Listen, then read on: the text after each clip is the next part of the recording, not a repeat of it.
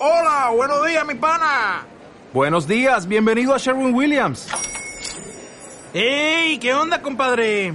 ¿Qué onda? Ya tengo lista la pintura que ordenaste en el ProPlus app. Con más de 6.000 representantes en nuestras tiendas listos para atenderte en tu idioma y beneficios para contratistas que encontrarás en aliadopro.com. En Sherwin Williams somos el aliado del PRO.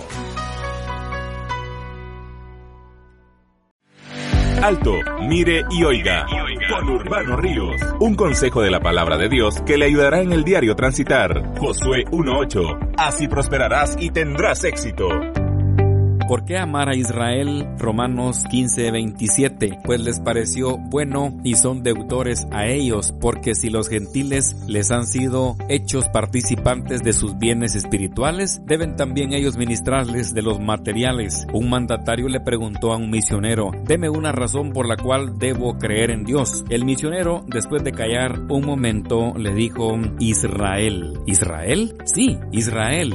La historia de este pueblo sorprende a medio mundo. Israel es nada más y nada menos que uno de los íconos del soberano Dios en esta tierra. Israel quiere decir el que lucha con Dios. Fue el nombre que Dios le colocó al patriarca Jacob cuando en un lugar de tierra santa llamado Peniel, este hombre Jacob tuvo un encuentro personal con Dios luego de una vigilia en la cual luchó con un ángel de Dios y confesó su identidad verdadera. Me llamo Jacob, que los estudiosos de la palabra consideran como su confesión personal, porque él dijo, en otras palabras, Jacob, que significa estafador, soy engañador, soy usurpador, tramposo, etc. El ángel le dijo, no se llamará más tu nombre Jacob, sino Israel, porque este día has luchado con Dios y has triunfado. Génesis 32, 30. El pastor de la iglesia gentil no judía, Pablo apóstol, el cual con la inspiración del Espíritu Santo de Dios elaboró un gran porcentaje de la doctrina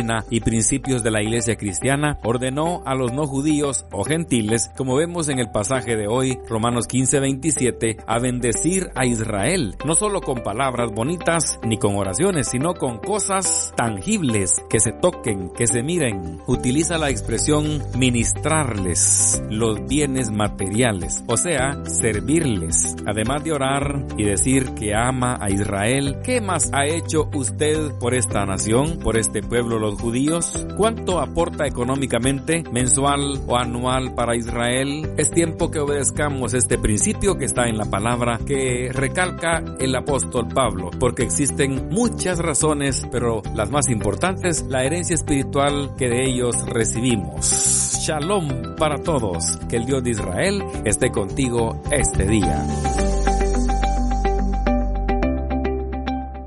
Alto, mire y oiga. Con Urbano Ríos, un consejo de la palabra de Dios que le ayudará en el diario transitar. Josué 1.8. Así prosperarás y tendrás éxito.